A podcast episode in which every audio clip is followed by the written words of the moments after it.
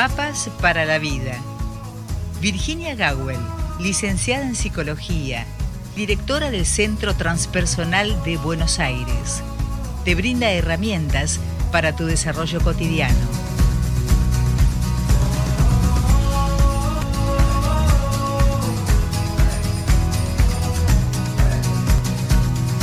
Y efectivamente, Virginia Gawel, licenciada en psicología, está con nosotros en este momento ya al aire en esta conexión eh, semanal que logramos gracias a su buena predisposición. Buen día, Virginia. Buen día, Rosita.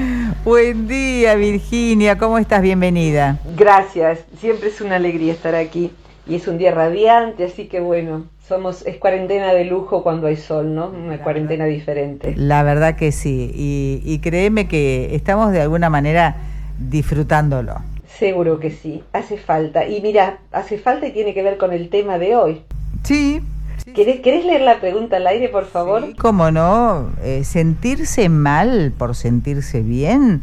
Exactamente. ¿La tenés completa ahí? Sí, eh, cuando se vive una situación tan mala, donde tanta gente sufre, es la, la propuesta de María Marta de Guadalajara, México. Exactamente. Fíjate vos, ¿no? Uno puede decir qué hermoso día, qué alegría. Hoy estuve viendo pajaritos, en, bueno, yo tiro semillas a la mañana y vienen ya mi, mis pajaritos de siempre, pero viene un pajarito nuevo eh, y eso es motivo de regocijo.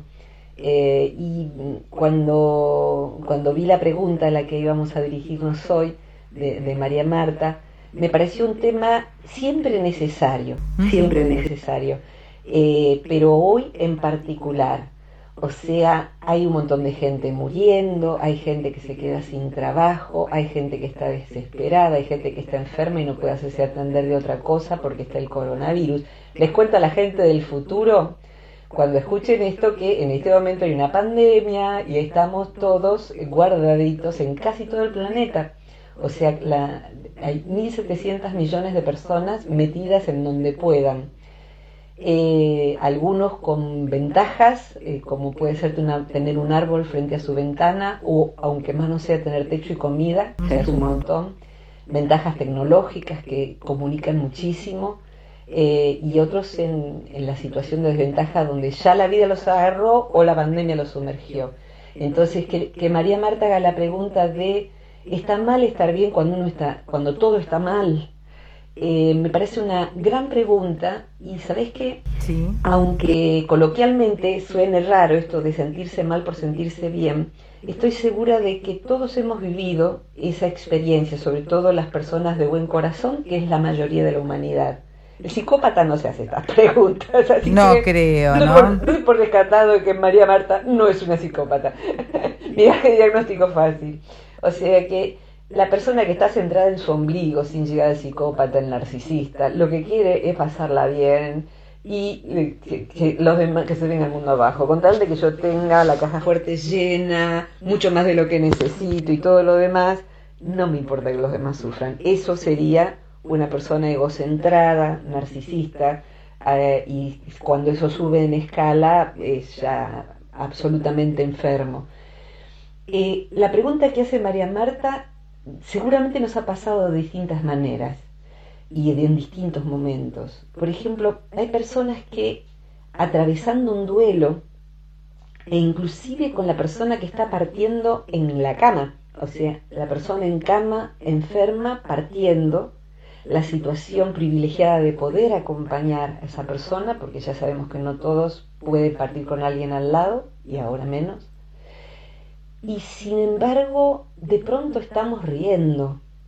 ¿Te acordás cuando tal cosa? Uh, sí, oh, uh, mirá, nació la violeta de los Alpes temprano porque todavía no hace frío, mirá, ya nació, ¿te acordás cuando el abuelo no sé qué?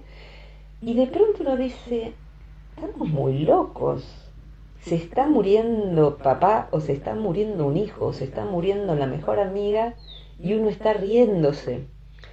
Eh, o hay veces en que esto sucede en los velatorios también, sí. más allá de la persona nerviosa que por nervios cuenta chistes o por desubicada no puede parar de contar chistes porque es así.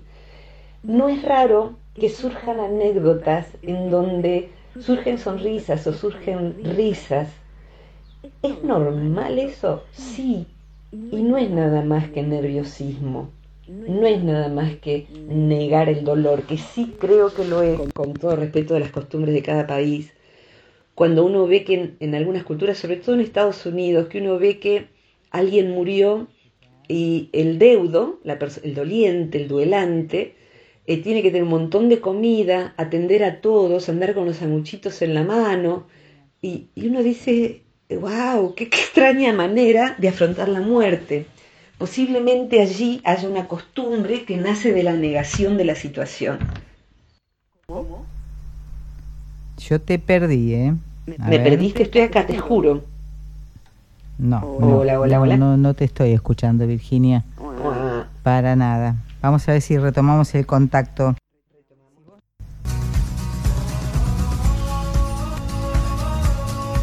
Y retomamos contacto con Virginia Gawel. Vamos a ver si bajamos un poquito el fondito musical. Virginia, ¿te tenemos ahí? M aquí. ¿Se me ah. escucha? Sí, Maravilloso. Al fin, al fin. Bueno, bueno, bravo por, por tus habilidades tecnológicas que se, se van desarrollando en, en, cada, en cada dificultad. Desarrollamos cualidades nuevas cuando la enfrentamos. Así que vos ya estás campeona con esto. La verdad que sí.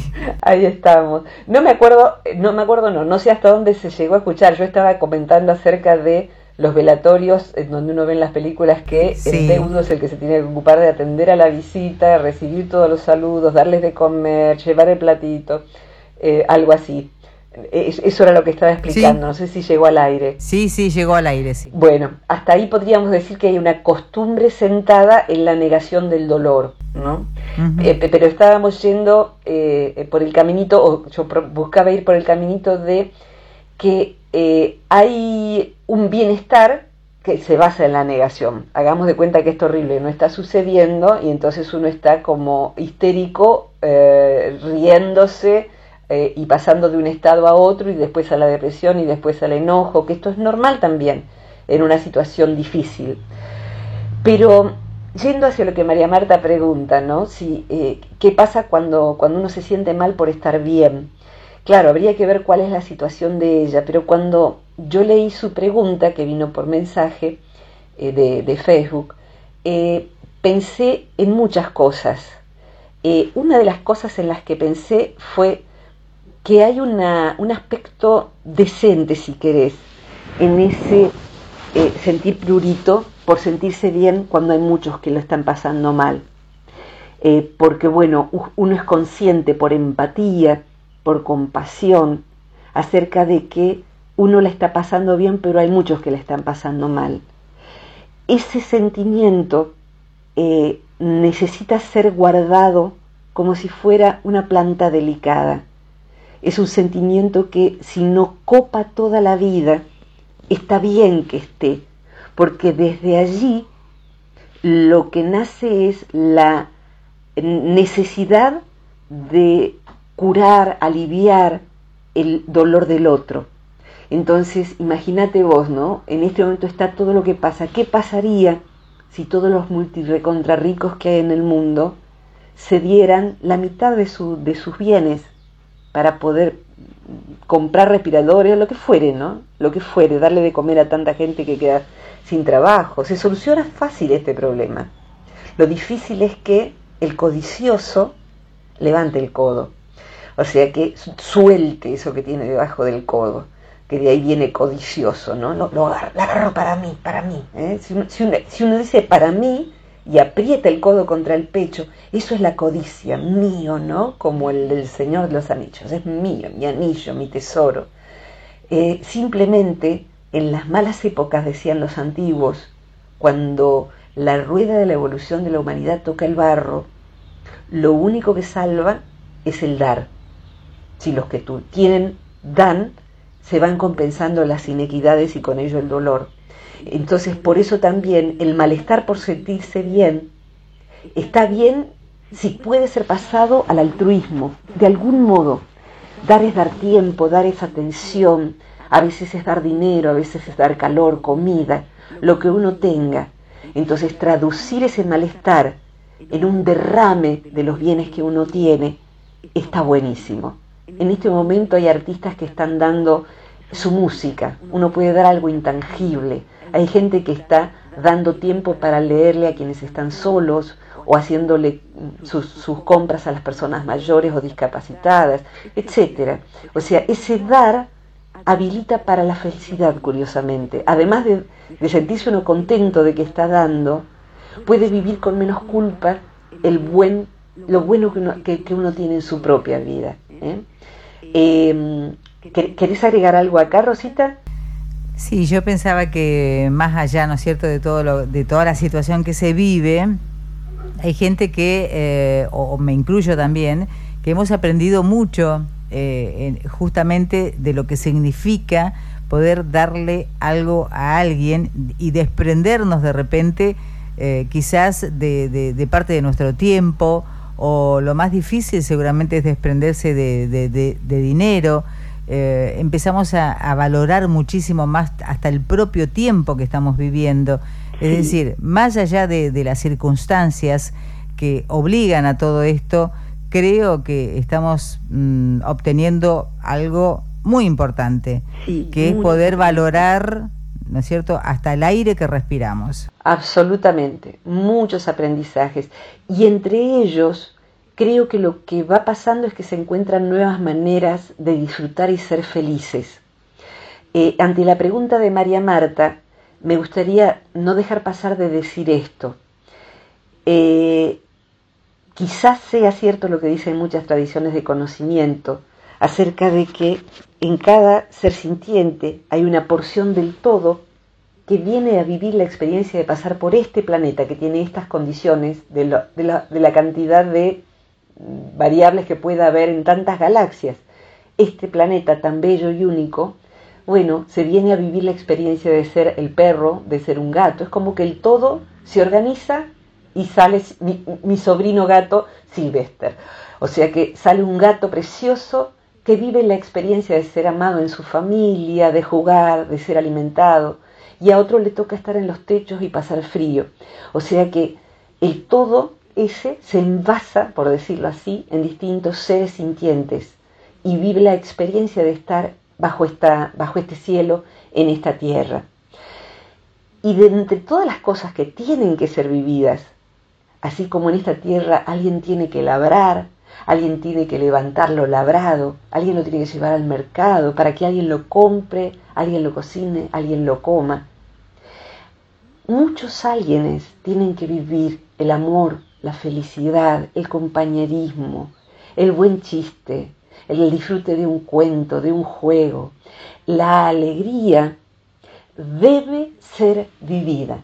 Diría en respuesta a la pregunta de, de María Marta, que también podría considerarse que si allí hay un motivo de disfrute sano, de alegría, de felicidad, de amor, de juego, pero uno no lo toma por culpa, uno no lo toma por, por, machacarse con todo lo que se está sufriendo en este momento de la humanidad, todo eso, es como alguien que hubiera cocinado con buena materia prima algo precioso, estuviese sobre nuestra mesa, una familia sentada alrededor, pero decidiésemos dejarlo pudrir arriba de la mesa, porque con el hambre que hay en el mundo, ¿cómo nosotros nos vamos a comer eso?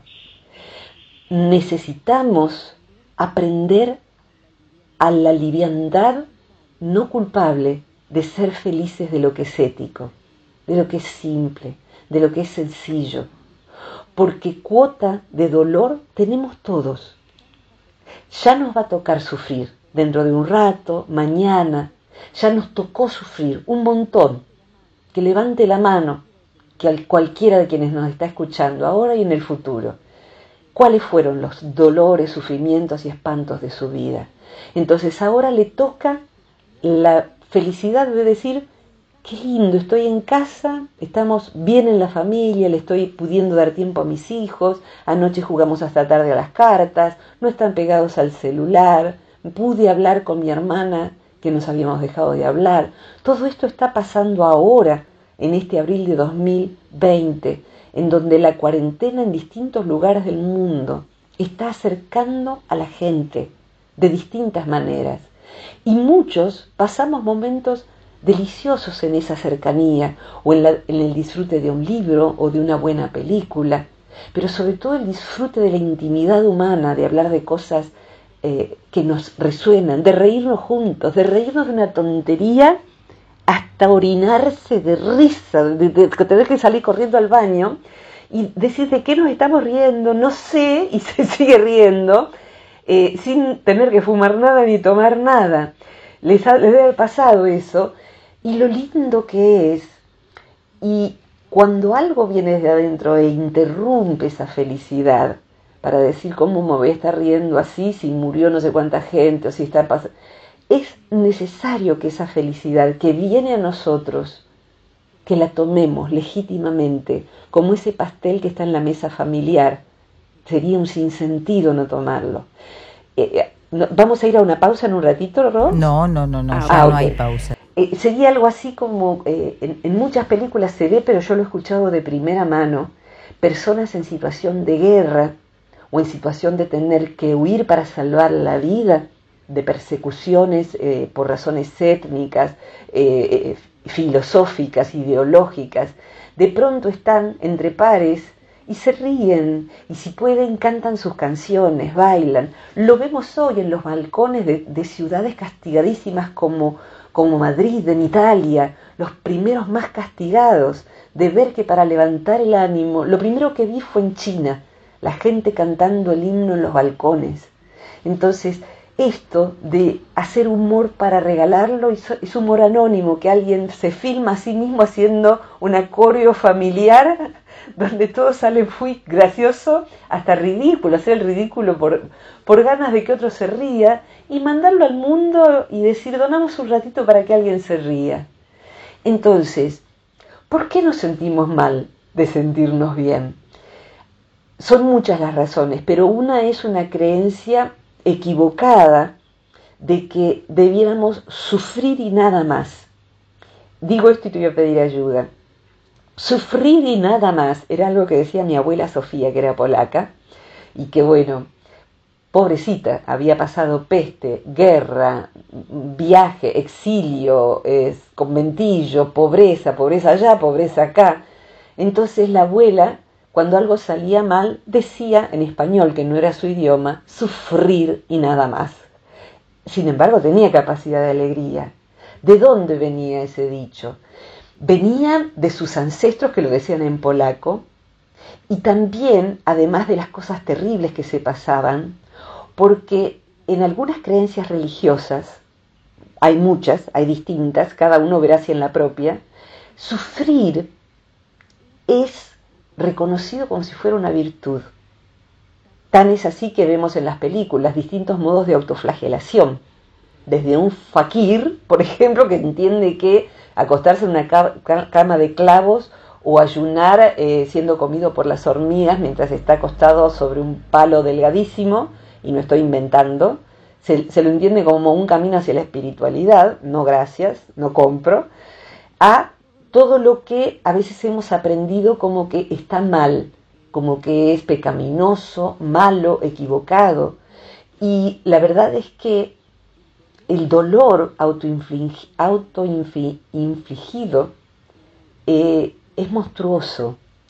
Darse con el azote, el silicio, ¿no?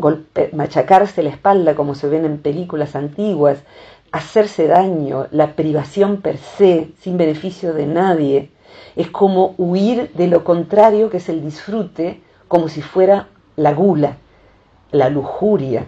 O sea, equivaler disfrute a algo pecaminoso, a algo del diablo, del demonio, del mal. Y la verdad es que dejar pasar la alegría y no vivirla no le agrega verdaderamente nada saludable, sano, santo ni útil al conjunto de la gran familia humana. Así que cerraría este pedacito para pedirte ayuda con una frase de Galeano redondeando esta parte. Galeano decía acerca de las costumbres populares de que sufrir es sinónimo de virtud y de resistencia y de esto y lo otro. Él decía, se necesita coraje para la alegría, porque a la pena estamos acostumbrados. O sea, la felicidad, la alegría, el disfrute, el juego, como un acto de gente corajuda, de gente valiente, porque pasa por encima de todos esos mandatos aprendidos sin ningún sentido, sin revisión propia, sin pensamiento propio, y termina teniendo una vida más sabia y más completa, más completa. Rosita, ¿querés ayudarme? Eh, hace poco estuve, esto viene un poco a cuento, ¿no? Estuve charlando con, con una eh, oyente de las columnas que, bueno, ella me dijo que se escucha absolutamente todas y me decía, siento que la vida me preparó para vivir esto que se está viviendo en este momento, porque padeció muchísima, muchísimos problemas de salud y siempre tuvo, tuvo que eh, necesariamente estar encerrada. Mira. Entonces ella siente que esto que está pasando ahora no le afecta en absoluto, porque además es eh, muy prolija, muy cuidadosa, muy de prever las situaciones por su salud precisamente. Entonces es como que ella vive en eterna cuarentena, pero pero bien, o sea, no es claro, que lo está, lamentando. eso está adaptada a eso y que, eh, ¿sabes que esto que decís lo escuché, hasta lo he dicho, por distintas razones de distintas personas? Esta versión me parece muy interesante y también eh, las personas que han desarrollado cualidades para la introspección, las que hacen terapia, las que han aprendido a meditar, las que han aprendido el placer de la lectura, las que eh, tienen buenos libros en casa y los aprovechan, eh, y las que ah, eh, están dispuestas a aprender, por ejemplo, habilidades de autoconocimiento, habilidades de comunicación. A nosotros nos pasó, Rosita, en el centro transpersonal que decíamos, bueno, ojalá que haya trabajo, porque bueno, el centro son muchas personas que viven de, lo que eh, se puede generar como recurso a través de dar cursos online bueno, hay más gente que, bueno, son siempre aranceles chiquitos los que cobramos, pero hay mucha más gente tomando cursos porque mucha gente se ha volcado a tratar de conocerse y a tratar de ver cómo se sale mejor persona de esta cuarentena que no sabemos cuánto va a durar y cómo se hace un mejor mundo, un mundo que pueda durar porque por el que íbamos no iba a durar. Entonces, creo que lo, hayamos sabido o no, muchos de nosotros, explícitamente o no me refiero, nos hemos preparado para este momento. Yo siento que toda la vida me preparé para él ahora, que es todo, es disfrutar de la soledad, es poder enseñar a través de Internet. Creo que la columna, que nació ya hace unos cuantos añitos, también es un modo, vos estás en la, con Chiqui, ahora el, la asistente de la radio, nuestra querida Chiqui, eh, y bueno, en, el estudio y yo estoy a 15 kilómetros, para que los que no lo saben. Pero bueno, hoy en día sería la única manera de hacer radio. Yo no puedo ir hasta allá porque no dejan pasar. Entonces, hasta esta columna parece ideada para este tiempo.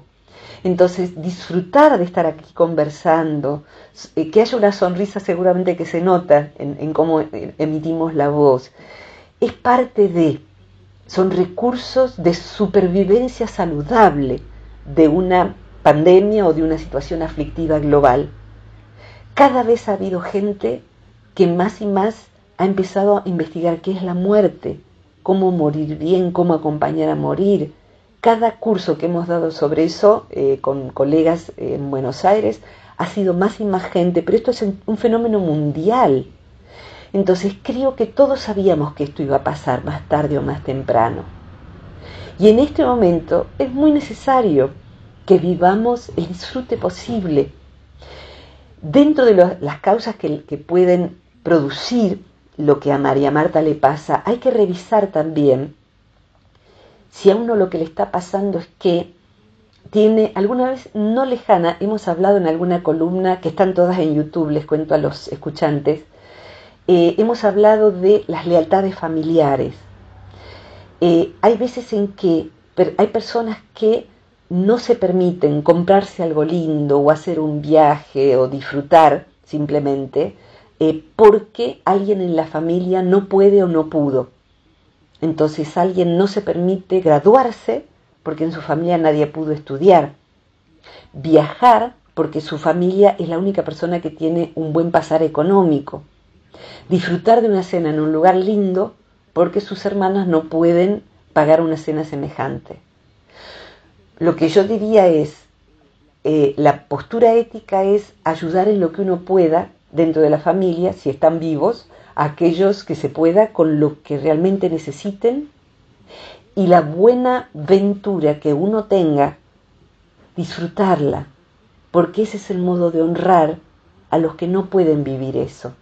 Por ejemplo, hay veces en que pasa en, alguien que por, razones laborales, lo que sea, puede viajar y siente culpa, vergüenza de decirle está pasando bien y se encuentra diciendo, mira, la verdad es que no es muy distinto de, Buenos Aires, o sea, hace mucho frío, estoy, estamos, estoy acá en, en, Praga, pero la verdad que hace frío, es lindo, hemos salido un poco, la comida y el agua no es rica, no sé, algo. No puede contar que está disfrutando. Entonces se gasta un montón de dinero comprando regalitos que no son necesarios, pero por culpa. Entonces, creo que por ética debemos ayudar a los que podamos, tanto como podamos, y disfrutar lo que podamos de nosotros.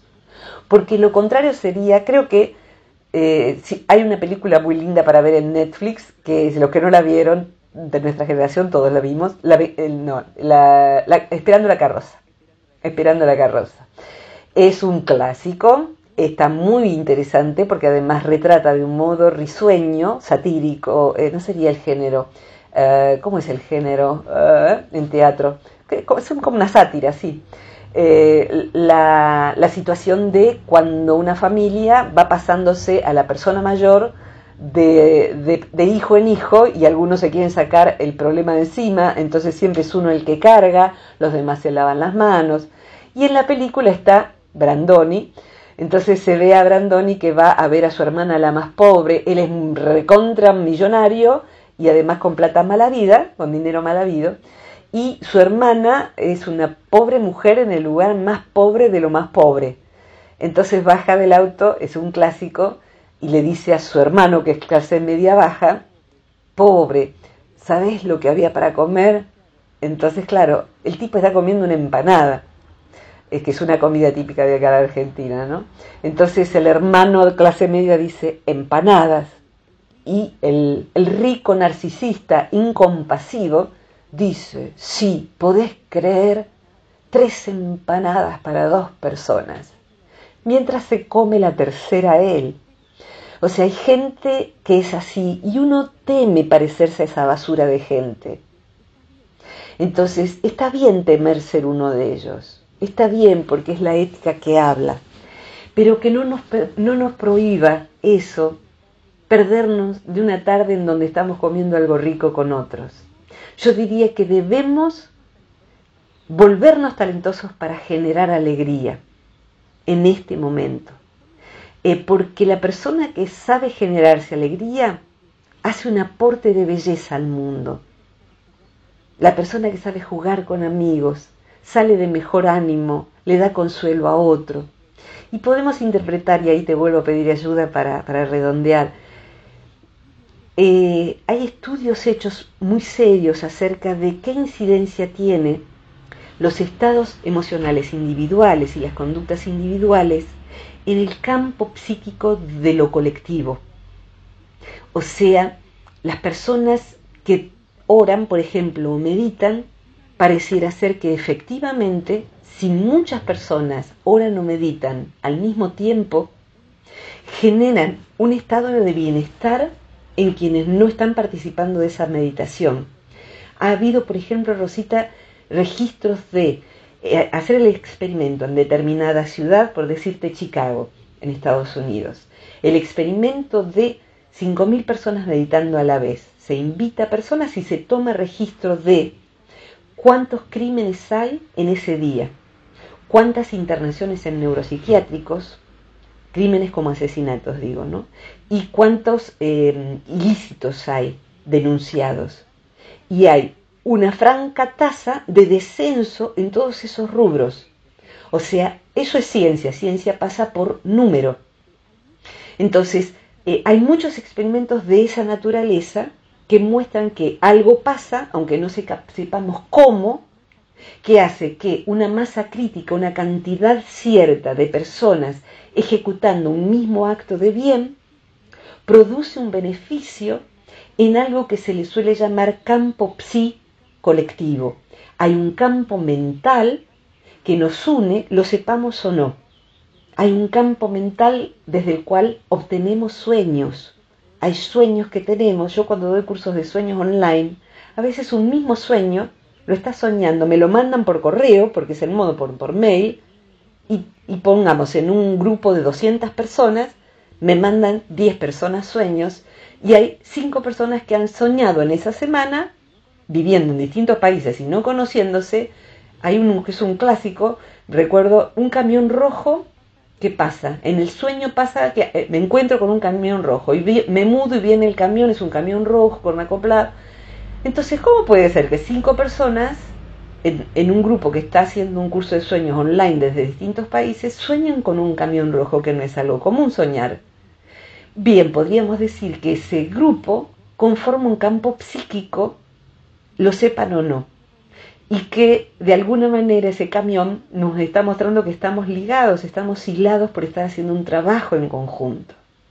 Podríamos decir entonces que las personas compasivas están o estamos ligadas, nos demos cuenta o no.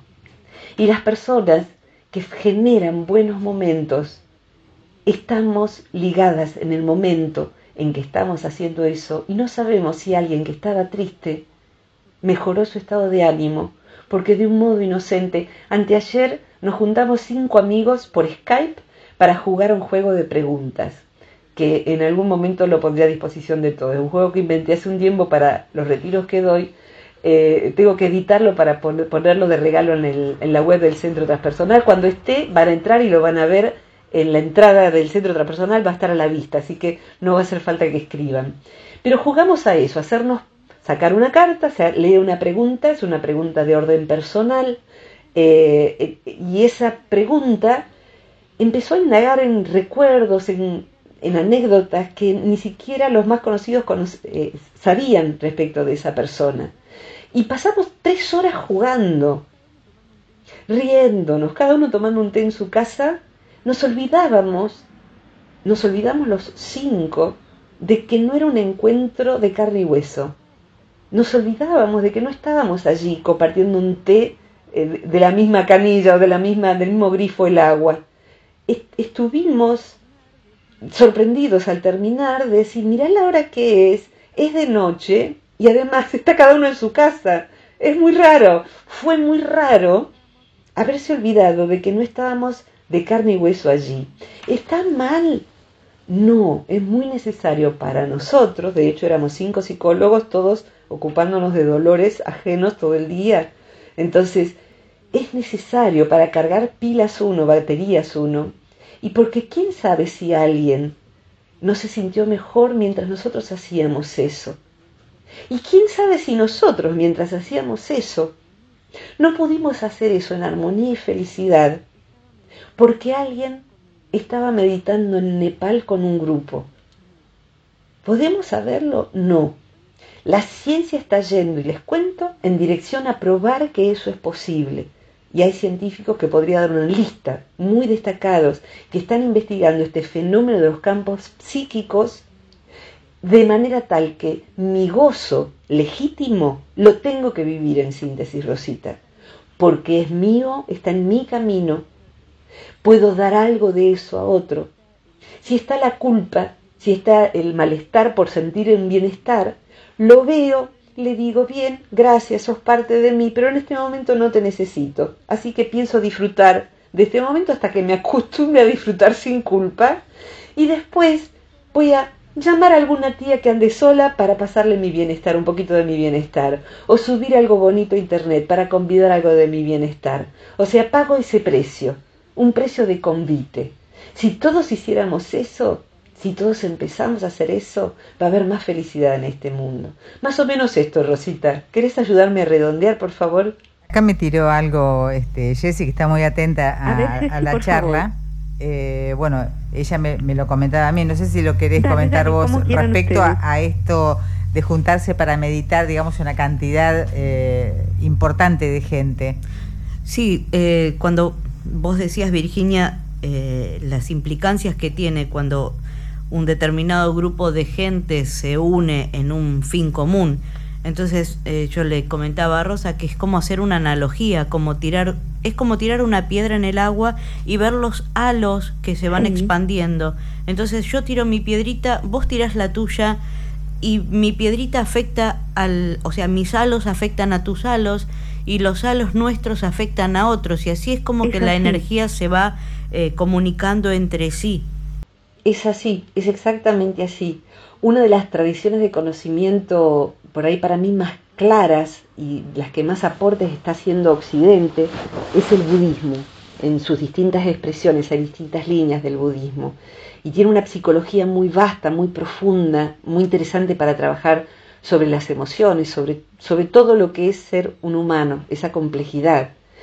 Dentro de eso se cultiva el bienestar y se desarrollan, se llaman hábitos de felicidad. Si buscan la expresión hábitos de felicidad y buscan a un budista que yo amo que se llama Mathieu, eh, voy a decir el apellido que es más fácil en español, Ricard, como Ricardo sin la O. Mathieu Ricard, buscan Ricard felicidad, hábitos de felicidad, van a encontrar mucho material sobre él, van a encontrar libros en español de él. Eh, la felicidad es una práctica y es necesaria. Y redondearía esto, mira, eh, tuve la fortuna, eh, Mathieu francés, es biólogo molecular, es, es, científico de todas estas disciplinas y se volvió hace 50 años monje budista y él vive básicamente entre Francia, Nepal, India, el viejo Tíbet. O sea que, bueno, siendo budista y científico, hace muchos aportes al respecto del estudio de cerebro y meditación. Y lo que él invita es a ser activista. Tiene un libro divino que se llama En defensa del altruismo y habla de altruismo y sistema nervioso y todo esto que vos describís, ¿no? De cómo ser altruista es tirar esa piedra al agua y dejar que las ondas se unan a las de todos los demás. Cuando uno practica el altruismo, está practicando un hábito de felicidad. Cuando uno practica ser cariñoso, ser paciente, ser amoroso, hacer un acto de bien, curiosamente se siente bien consigo mismo y hace, da un poco de alivio al que por ahí de otra manera no lo tiene. Entonces, ese acto además, curiosamente nos habilita para eh, disfrutar con la conciencia en paz del bien que está en, en nuestra vida y poder dar lo que sobra. En verdad, la mayoría de quienes estamos participando de este programa, inclusive los que están en el futuro, están también en contacto con nosotros ahora, porque el ahora va a ser otro ahora cuando lo escuchen. Por ahí nosotros ya estamos en otra encarnación, inclusive, qué sé yo, lo que es Internet posiblemente sea eterno, casi lo más parecido. Eh, podemos, desde este instante, si alguien se queda bien escuchando esta columna, puede a lo mejor buscar alguna frase de Matías y compartirla, puede buscar un video y convidarlo, puede convidar la columna, puede tomar una frase y armar un post y subirlo a, Twitter o a, Instagram o a lo que exista en el futuro. Hacer sentir bien al prójimo. Ese para mí es el pasaje que uno puede pagar para ser feliz uno. Yo me siento bien así. Ahí es donde yo encontré mi equilibrio. A mí también me ha costado, con esa abuela eh, adorada, abuela Sofía, pero con esa crianza, eh, disfrutar, del, eh, disfrutar del sufrimiento, disfrutar del bienestar. ¿Es legal? ¿Está bien? Sí, yo disfruto hoy de todo lo que puedo, si me hace bien, pero me siento muy feliz y eso lo transporto a otra persona. Entonces ahí ya la, felicidad es como esos espejos que replican multiplicando y multiplicando y multiplicando. Así que si alguien ahora se siente bien, procure darle un poquito de esto a alguien. Déjenle un mensaje a alguien y pregúntenle, ¿cómo estás? ¿Cómo estás pasando la cuarentena? ¿Cómo está el tío? Haga un acto de bondad y van a ver que se sienten el doble de bien. Y así se multiplica, cadena de favores. Así que bueno. Gracias, chicas. Acá Chiqui quiere compartir algo. Sí, mientras estaba eh, hablando Virginia al aire, yo estaba buscando a Mathieu Ricard. Sí. Y me encontré algo que me pareció como eh, indicado para coronar esta columna en, alguna manera. Y dice, la persona sencilla vive de la manera en que respira, sin más esfuerzo ni gloria, sin más afección y sin vergüenza. Simplicidad es libertad y transparencia. Mm. Me emocionaste mucho. Eh, cerraría con esto. Eh, en, a fines de 2018 pude hacer un retiro con Matías en Argentina. Fue un regalo que él nos, nos dio un grupo de gente. A lo mejor he contado esto alguna vez, pero viene muy a cuento hoy. En un momento estábamos en una isla en el Delta, bellísima. Él nos invitó a hacer una meditación caminando. Éramos 80 personas, la mayoría científicos, de los participantes del retiro o gente de, de distintas disciplinas, como en mi caso la psicología. Y la consigna que él dio, por si alguien quiere hacer esto, aunque sea caminando por su casa, caminen por su casa y si quieren hagan este ejercicio. Él nos dijo que camináramos con total presencia de sí, con mucha atención, prestando atención a los pies y a la huella que dejábamos. Por un lado, inhalar toda la belleza que percibiéramos a nuestro paso. Miremos nuestra casa, miremos los objetos que nos rodean miremos por esa ventana donde nunca miramos. Y eso, en cada exhalación, dice él, en cada huella que queda atrás, donémoslo a los que no tienen la fortuna de vivir belleza en este momento. Entonces es una meditación que uno la puede hacer por 10, 20 minutos, inclusive dando la vuelta, alrededor del living, no importa. Disfruto de respirar, disfruto de caminar, disfruto de ver esa radio antigua de, mi papá ahí, qué linda que es. La absorbo su belleza y cuando exhalo, dono esa belleza al mundo. Uno de hecho dona anhidrido carbónico que le va a venir bien a los árboles y que es parte de lo necesario en el equilibrio del planeta. Entonces, es un precioso ejercicio. Tomo, disfruto, dono. Tomo, disfruto, dono. Disfruto de mi gato que está durmiendo al sol disfruto. Y cuando uno tiene que interactuar con la dificultad, con la salud, con la persona con quien convive, que a veces hay roces, con lo que sea, la dificultad económica, tiene más fortaleza, porque la belleza consciente y el altruismo, ahí se unen las dos cosas, da fortaleza. Así que bueno, gracias, gracias a las dos, gracias a Mario Luis Gawel, mi hermanito adorado, que edita el sonido de este programa y gracias a todos nuestros escuchantes que escuchan, que comparten, que practican, que mandan preguntas. Gracias María Marta por tu pregunta. Bendiciones a todos en cada lugar donde estén y que sigamos cultivando conciencia para hacer de nuestro tiempo y del planeta algo habitable, bello, bondadoso. Gracias Virginia, que tengas un, un excelente día y que los próximos, por supuesto, los sigas disfrutando. Gracias. Gracias a ti. Eh, charlábamos con Virginia Gawel hoy acerca de este tema que propuso María Marta de Guadalajara, médico, eh, México, perdón. Eh, la pregunta era, ¿sentirse mal por sentirse bien? Esa era la idea planteada y bueno, con el abordaje simple, claro, sencillo de la licenciada en psicología, directora del Centro Transpersonal de Buenos Aires, Virginia Gawel.